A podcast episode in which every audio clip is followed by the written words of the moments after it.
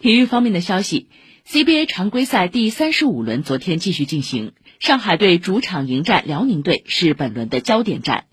两队比赛悬念也保持到了最后一刻。临近中场前，赵继伟助攻莫兰德命中三分，辽宁队将比分追至一百零五比一百零七。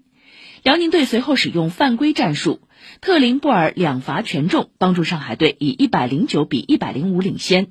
此后，在张镇麟和赵继伟相继错失进球后，上海队最终以一百零九比一百零五获胜。